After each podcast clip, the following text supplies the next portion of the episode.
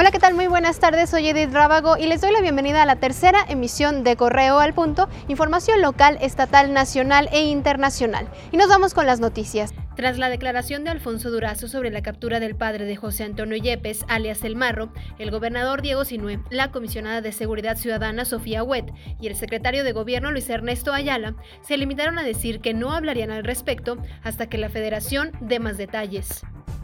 La detención de este personaje es clave, insisto, eh, si no es que es el principal, es uno de los principales generadores de violencia. Yo me atrevería a decir que su nivel de peligrosidad es incluso mayor aún que la cabeza visible o quien hemos identificado visible de esa organización delictiva. En ocasiones hay liderazgos que no se identifican mediáticamente de forma tan sencilla, pero que en ocasiones son mucho más violentos.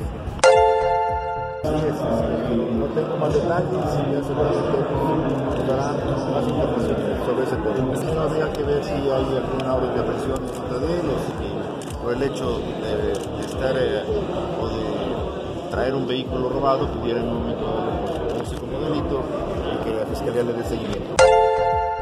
En Irapuato, familiares de Guadalupe Barajas se manifestaron durante la inauguración de los Juegos Magisteriales de la sección 13 para exigir apoyo del sindicato en la búsqueda de la maestra. Por su parte, en Salamanca, el dirigente estatal del Movimiento Democrático Nacional de Trabajadores de la Educación, Vicente Díaz Quiñones, exigió a las autoridades encontrar con vida a la maestra. Pesquisas que ha efectuado eh, el Ministerio Público, la Policía Ministerial, al momento no ha dado ningún resultado. Hemos estado muy al pendiente el movimiento democrático porque nuestra compañera Lupita Barajas Piña es hija de, un maestro militante del movimiento desde hace varios años jubilado. Entonces he estado muy al pendiente de cómo van las indagaciones, las investigaciones que se están efectuando para y exigir que la aparición de nuestra compañera Lupita. Salamanca, el delegado estatal de programas federales Mauricio Hernández Núñez señaló que el informe de gobierno de Diego Sinue Rodríguez Vallejo aportó pocos datos, por lo que esperará la glosa para revisarlo de manera más puntual. Le compete, le corresponde al soberano que es el pueblo. Pueblo es que, quien va a calificar. Mire, es que los datos que se virtieron por la tarde-noche, que son a los que todos prácticamente tuvimos acceso, algunos de manera presencial, otros por redes sociales, eh, es muy difícil porque no se aportó mucha información. ¿Se esperarán a la glosa? A la glosa, la glosa es siempre lo que te acerca más, te aproxima más a los datos específicos.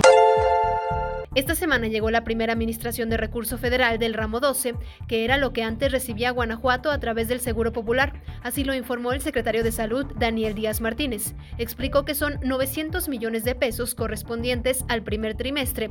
En total, Guanajuato habrá de recibir 4 mil millones de pesos a lo largo de 2020. Lo invito a que se mantenga conectado. Facebook, Twitter e Instagram nos encuentra como Periódico Correo. También conozca el contenido de nuestra página web periódicocorreo.com.mx. Yo lo estaré esperando más tarde para compartirle las noticias.